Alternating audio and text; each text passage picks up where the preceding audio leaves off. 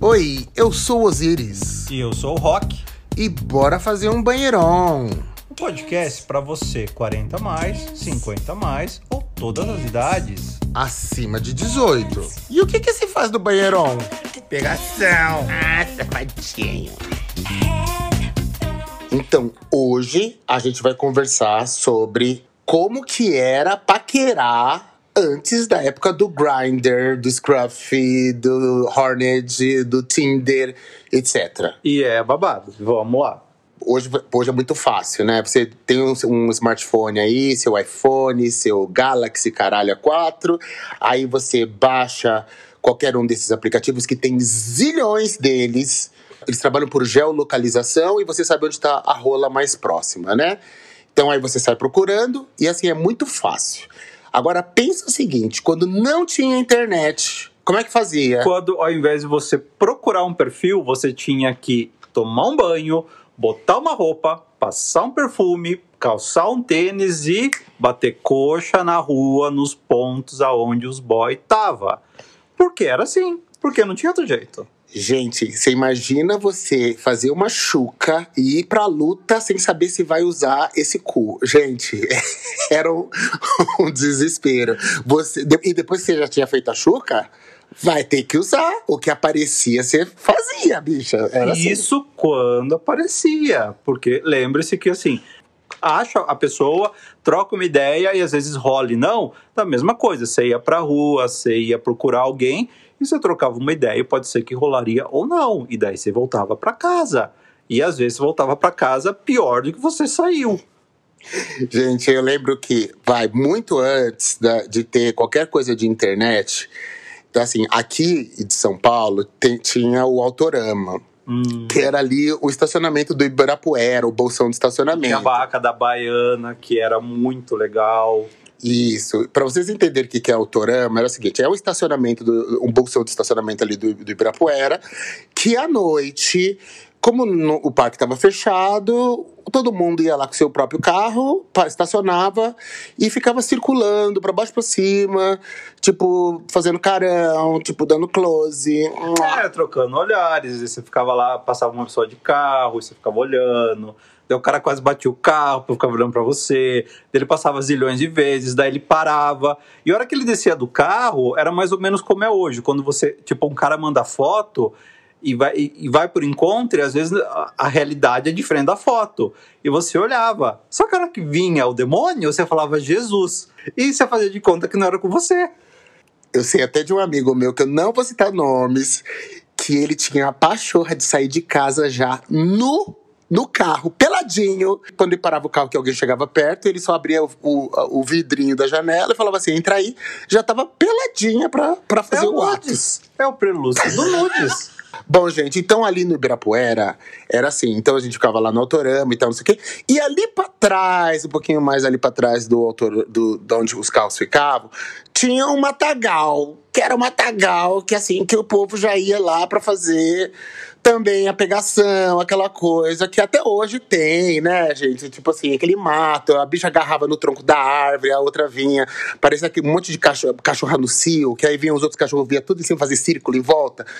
Um amigo meu, famoso no Autorama, não posso citar nomes também. Beijo pra você, Bill. Você sabe que Mas eu tô falando com sabe você. quem é. Ela sabe quem é. Fazia aviãozinho. Essa posição ela inventou. Gente, aviãozinho é quando você fica assim: você abaixa o corpo, abre os dois braços, porque vai uma pica na boca, uma em cada mão e uma no cu. Tipo, a posição pronta pra decolar. Gente, nossa, é, é uma suruba não programada, né? É algo que acontece. Então é Gente, é. ela ainda reclamava. Eu tô toda cheia de lama. Eu falei assim, viado, olha, você não saiu lá do, do mato, você queria o quê? Assim não tinha condições. Então você saía com pronta pra, com a chuca pronta, porque você nunca sabia o que, que ia rolar. E se ia rolar ou não, então você tinha que estar uma bicha preparada, vale por duas, né? É assim que funciona. Nem sempre. Você tem histórias assim, pré-grind, pré- pré-internet?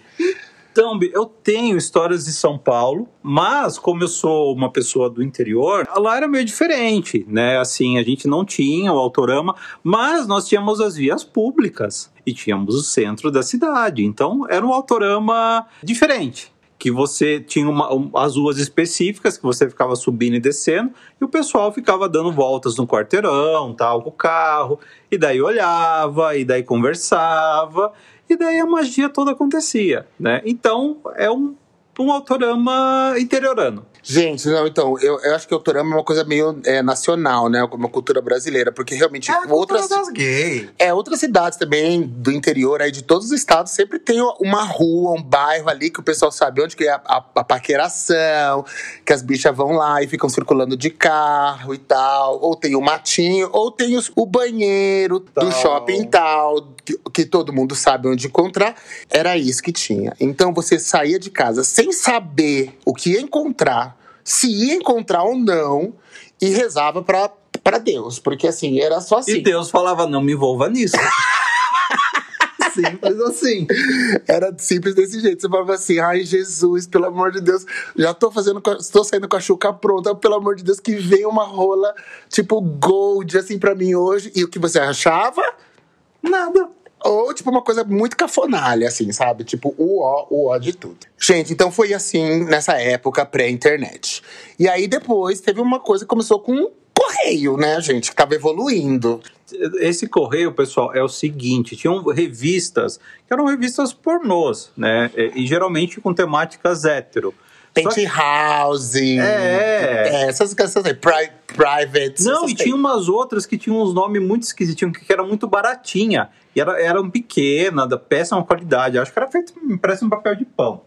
Mas o que, que era interessante disso? É que, assim, antigamente tinham as caixas postais. Tá, a caixa postal literalmente é uma caixinha que tem no correio, que você paga mensalmente, e todas a- a- as suas correspondências, elas são entregues nessa caixinha. Então, ele chegava nesse correio, a mocinha do correio pegava e jogava, né? Tipo um escaninho que tem em prédio e tal, e jogava a cartinha ali. Então, é- essa era a sua caixa postal. E o que, que o pessoal fazia? Dentro dessas revistas héteros, porque não tinha revista gay, é, quase que não tinha mesmo, né? Era muito difícil achar uma Era. de viadinha. É, gente. tanto que a gente comprava a revista hétero pra ver os caras, É. não pra ver as meninas. E daí tinha uma parte lá que era Correios, Correios do Coração. Então o que que era? Você ia lá, mandava uma carta pra revista falando, olha, eu sou assim, assim, assado, gosto disso, disso, disso. Minha caixa postal é X, se interessou, manda carta e beijo. E daí as pessoas mandavam cartas. E daí você ia até o correio, anonimamente, abria a sua caixa postal e via as gays que queriam ficar com você. E elas mandavam fotos, mandava foto pra elas, cartas. E era assim que, o- que, que, que o povo se comunicava. Deixa eu ver. Eu, gente, eu não tenho nenhuma história de. Porque eu ainda não escrevi. Eu era muito nova ainda, gente. Olha só, olha que novinha que eu era. Eu via essas sessões, mas eu era penosa. Não tinha caixa postal. Não tinha dinheiro pra ter caixa postal. Então não tinha caixa postal, então eu não mandava. A gente tinha dinheiro pra comprar um de pilique, né? Quem não sabe o que é de pilique, joga no Google, né? E só, gente. Então, assim, essas revistas eram revistas compartilhadas. É, a molecada, um comprava uma, depois de alguns meses o outro pegava outra do tio, o outro pegava outra do pai, e daí a gente compartilhava entre a gente. Gente, pegava do meu primo, ele nem sabia, porque uma vez ele mostrou pra mim onde tava. Toda vez que eu ia na casa da minha tia, eu ia no quarto dele, eu sabia onde estavam as revistas. Pegava escondido as revistas, me trancava no banheiro e tipo, e tava aquele close na casa da minha tia. Ah, detalhe, meu primo era maior de idade, tá? Mas eu não era. A gente era rebelde, a gente vivia na rebeldia, a gente não tinha regras. E Depois disso, 1999 apareceu o Gaydar. É, foi o primeiro site com, é, com essas características. Botar sua fotinha lá, o seu perfil, sua descrição e falar de onde que você é, que bairro, que cidade, que país, etc e tal. Pra quem não sabe, o termo Gaydar significa... Explica o que é Gaydar. Gaydar é assim, se é uma pintosa, né? Se é uma POC e você tá andando na rua, passa uma pessoa por você que nem olha na sua cara, mas você sente o cheiro da mexerica e fala, hum, é mulher. Isso é um gaydar, gente. o seu radar de localizar gays. E é isso que é babado. Tem Eu gente não- que tem os melhores e outros piores. O meu funciona muito bem. Não, Ah. gente, e assim, eu sempre gostei de caras mais velhos, né? Então, assim, era normal é, você ver o pessoal mais jovem da sua idade e tal, você acabar identificando, que você conhecia. Você acaba conhecendo, ah, ele estuda não sei aonde, ele trabalha não sei aonde e tal. Mas como eu gostava de caras mais velhos, lembrando que assim, eu tinha 20 e poucos, os caras mais velhos, pra mim, tinham 30 e poucos anos, né? Já era mais É, velho. Já era mais velho, já era tipo, gente, é o, o coroão.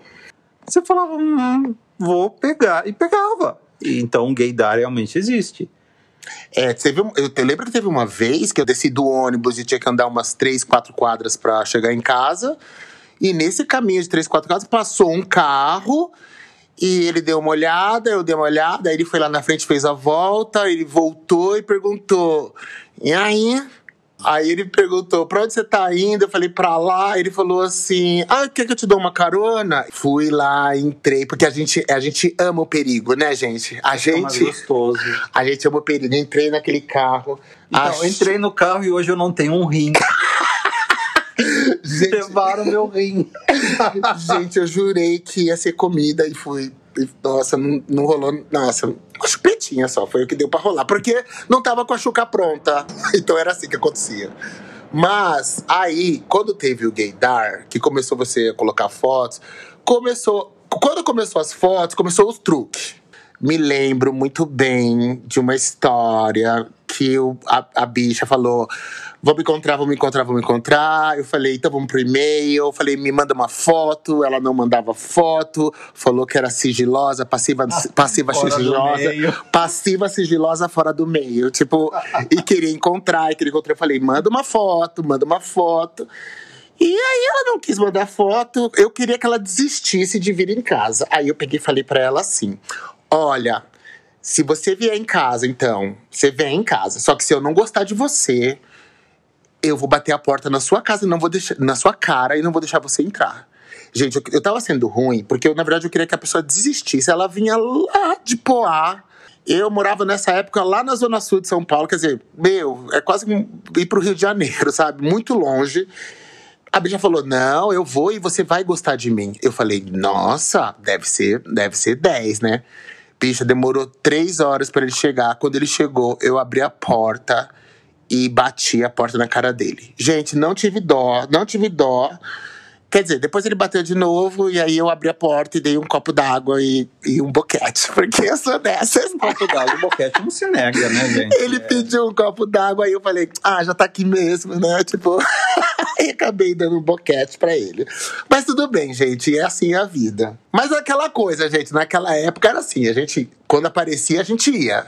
E o Manhunt, mas o Manhunt, todos esses sites eram internacionais.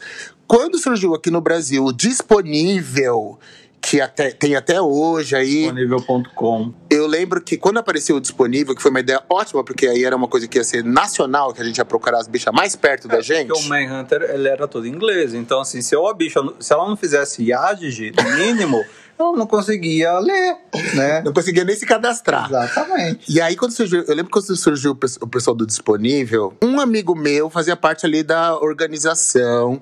É, mas de qualquer maneira, no começo, logo que eles abriram, eles precis- precisavam de quê? De gente, volume de gente, pra poder. O negócio só funciona se tiver bastante gente. E para os amigos mais próximos, deu tudo assim do tipo pra gente entrar no site e foi babado e confusão, foi muito feliz, por isso que eu tô mandando um beijo.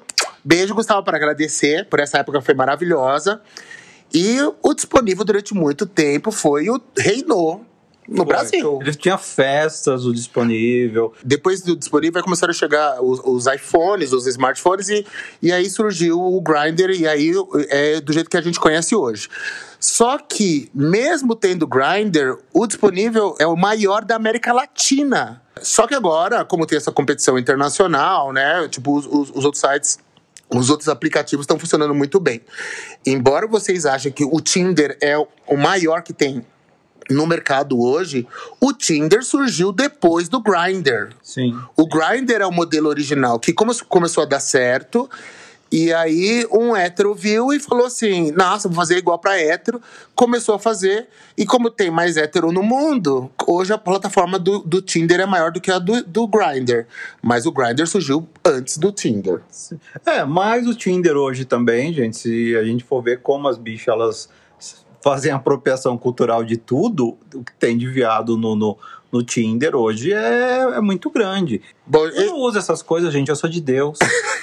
ela, é- ela- ela é católica Eu evangélica, gente. católico, católico evangélico. Gente, e agora só lembrei de uma coisa: que antes do, de geolocalização, entre Manhunt, né, o Gaydar, que era o site mesmo, e esses que já tinham geolocalização, que você sabia onde a bicha tava, que ela tava do, do seu lado, a gente teve o bate-papo do UOL, Nossa! que foi famosíssimo. Você entrava numa sala de chat, você criava um avatar, um nickname. ó, você criava um nickname. E você tinha que colocar um nickname sugestivo. Então era sempre assim, HH agora, H versus H dotado. Dotadíssimo, H versus- 24. H versus H versus H versus H, né? Nossa, olha, você queria chamar atenção, você entrava lá com dotadíssimo. Gente, olha, chovia gente querendo falar com você. Agora, se você colocava POC. Não. Aí você tinha que garimpar. Você tinha que garimpar. Você entrava lá e puxava papo com as pessoas que te Você interessavam. E elas. perguntava, quer tecer? Quer Tecer é, pra quem não sabe, era quer teclar. Isso. É, aí a pessoa vinha falar com você e você entrava no privado pra continuar a conversa. Eu lembro que nessa época, como sempre eram as mesmas perguntas que você tinha que responder para pessoas diferentes, eu já deixava uma colinha ali, copiava e Ah, o colava. computador, ele ele deixava na memória. Né? Então, a hora que você digitava assim, eh, já entrava as, as frases, as respostas. Que todo mundo perguntava como você. Porque assim, não tinha foto, não tinha nada. Né? Então a pessoa perguntava como você é, altura, eh, biotipo, eh, cor de olho, cor de cabelo, cor de tudo. sabe? E daí você respondia. Pra você não ficar escrevendo mil vezes, você ia lá e já deixava o negócio pronto. Porque o que acontece? Como você estava numa sala e tinham várias pessoas conversando, a tela ia subindo. Então você tinha que ficar prestando atenção, porque quando a pessoa falava com você, aparecia o nome da pessoa e o seu nome negrito. E a mensagem que ela estava te enviando. Só que conforme outras pessoas enviando, a tela ia rolando. Então você se perdia, daí tinha gente que xingava, falava, ah, você não quer falar comigo, e não sei o quê. É, gente, olha, é, é, às vezes era assim, confusão, gente. não dá pra responder todo mundo, mesmo nos, nos aplicativos de dia. Respeitem a coleguinha que não consegue responder, ou que está trabalhando, ou que está gravando seu podcast agora. Então, receber, tô vendo que eu tô recebendo mensagem aqui. Não posso responder agora, gente. Não posso. Tipo, se manca. Eu respondo quando der. Gente, mas assim, ó, quando eu tava nessa, nessa vida solto, né? igual- Até ontem. Ah, para! né, igual o meu namorado fala, né? Solta na buraqueira. né, beijo, amor, se estiver ouvindo. E a pessoa começava a mandar mensagem, seja pelo Tinder, pelo Scruffle, por qualquer outro aplicativo que tinha, e ela ficava te obrigando a conversar com ela. Quando alguém mandava mensagem assim pra mim, eu só ia lá e tum, bloqueava. Gente, dica pra vocês que, que ainda hoje estão aí, tá, tá na luta, tá procurando seu gato aí, sua rola, seu cu, alguma, o seu sexo ou seu relacionamento aí nos aplicativos. A dica que eu dou é a seguinte: primeiro, tenta marcar num lugar público, tá? Antes, Sim, antes de le- levar a pessoa pra casa, nem que seja no bar da sua esquina. Mas assim, pelo menos pra você, né, não chegar já abrindo a porta, tal, não sei o quê, né, né. Cuidado com o que você bebe, se você vai usar colocação, cuidado com a colocação, que tipo de colocação, que é e tal, e não sei o quê. Qu- Quando eu conheci alguém é, e eu tava meio assim, que eu sou cagão pra caralho, né, gente? É, eu, eu, eu enviava sempre pro, pro Osiris ou pra algum outro amigo meu e falava: olha, é, tô indo ver esse cara. Se eu desaparecer, aqui o contato dele, tá aqui o WhatsApp dele, tá aqui tudo dele.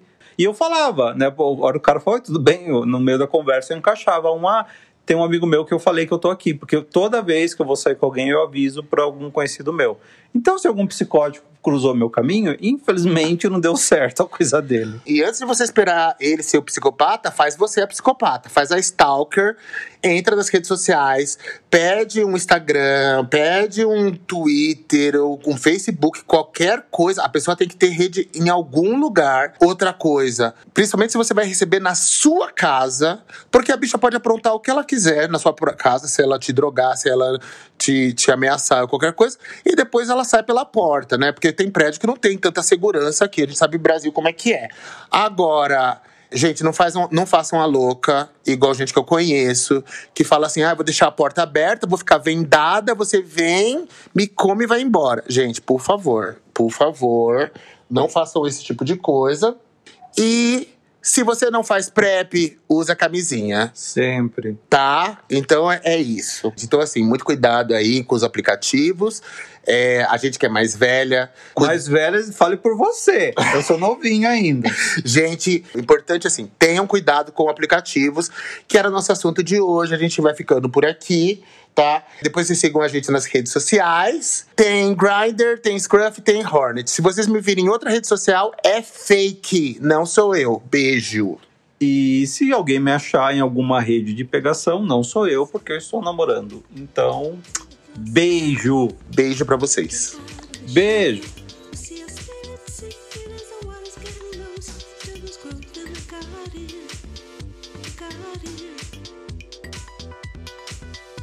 Nossas redes sociais são ba- arroba A bicha erra. Ai, deixa que eu viro ativo, então. É Banheirão Podcast, arroba gmail.com, pra vocês mandarem e-mail. E Banheirão Podcast em todas as redes sociais. Vai, sua arrombada. Tchau.